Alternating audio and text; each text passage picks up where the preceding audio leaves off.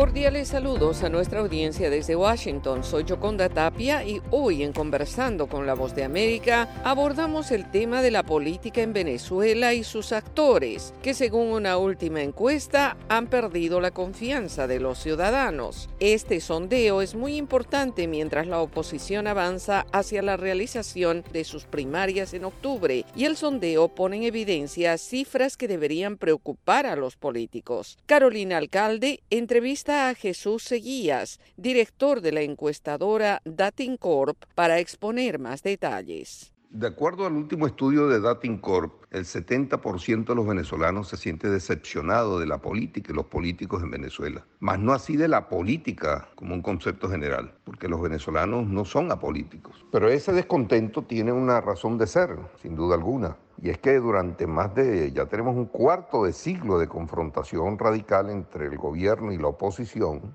y eso lo único que ha generado en el país ha sido un caos generalizado, unas megacrisis inmensas, y además de eso, pues muchísima decepción porque ni el gobierno ha entregado buenas cuentas, ni la oposición tampoco ha entregado buenas cuentas. Razón por la cual casi el 60% de los venezolanos no se siente identificado pues con ningún partido, no es ni chavista ni opositor. Y digamos que el país ya no está polarizado entre gobierno y oposición, sino entre los políticos de oficio, conformados en un solo bloque entre gobierno y oposición, versus la inmensa mayoría de los venezolanos que están muy decepcionados que no se sienten identificados con estos factores, están en el limbo político y están al borde de comenzar a inventar de nuevo algunas alternativas, como pasó en el 98 cuando eligieron a Chávez. En realidad la gente no votó por Chávez, sino contra el estatus de aquel entonces. Hoy día estamos ante una situación similar donde los venezolanos están al borde de buscar opciones distintas al estatus político tradicional. ¿Cuál es el peligro de estos datos? Es decir, ¿cómo se ven perjudicados los ciudadanos al estar decepcionados y al haber perdido el interés en la política en medio del contexto que vive el país. Sin duda, cuando los pueblos no tienen referentes políticos que les convenzan, empiezan a inventar y esos inventos a veces son buenos, otras veces no son tan buenos y algunos son pésimos. En el caso venezolano vimos pues que el invento de Hugo Chávez terminó resultando pues un gran fracaso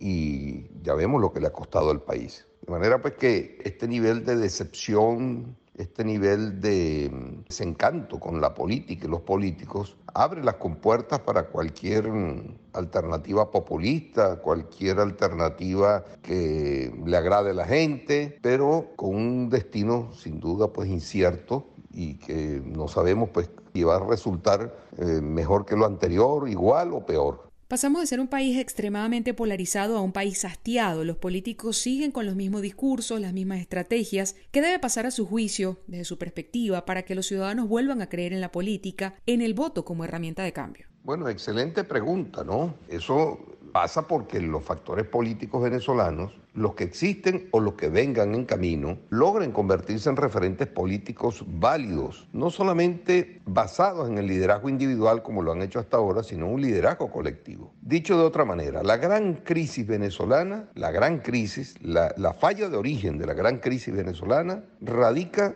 en la desaparición de los grandes referentes políticos del país como fueron Acción Democrática y COPEI. Hay que decir que en el mundo del siglo XXI, en la sociedad del siglo XXI, es una sociedad totalmente contraria a los partidos caudillistas, mesiánicos, de liderazgo individual, etc. Totalmente al contrario. Antes que había mayores posibilidades de que esos proyectos tuviesen éxito. Hoy día eso es casi imposible porque la sociedad de hoy es una sociedad más empoderada, es una sociedad que se ha asumido con un criterio ciudadano, hay ciudadanía activa, hay comunidades activas, la gente no es sumisa, la gente es crítica, participativa, con criterio propio y a través pues de ahora las herramientas tecnológicas de la tecnología de la información como las redes sociales, la gente se siente empoderada para opinar, decir y señalar lo que piensan. Entonces no están atados a un proyecto individual de alguien. Son sociedades que están buscando un proyecto colectivo, incluyente, donde ellos se sientan incluidos, se sientan representados y donde no haya militantes de primera y segunda categoría. Era Jesús Seguías, director de la encuestadora Datincorp, con detalles del último sondeo que realizaron sobre la confianza de los venezolanos en los políticos de su país. Esto fue Conversando con la Voz de América.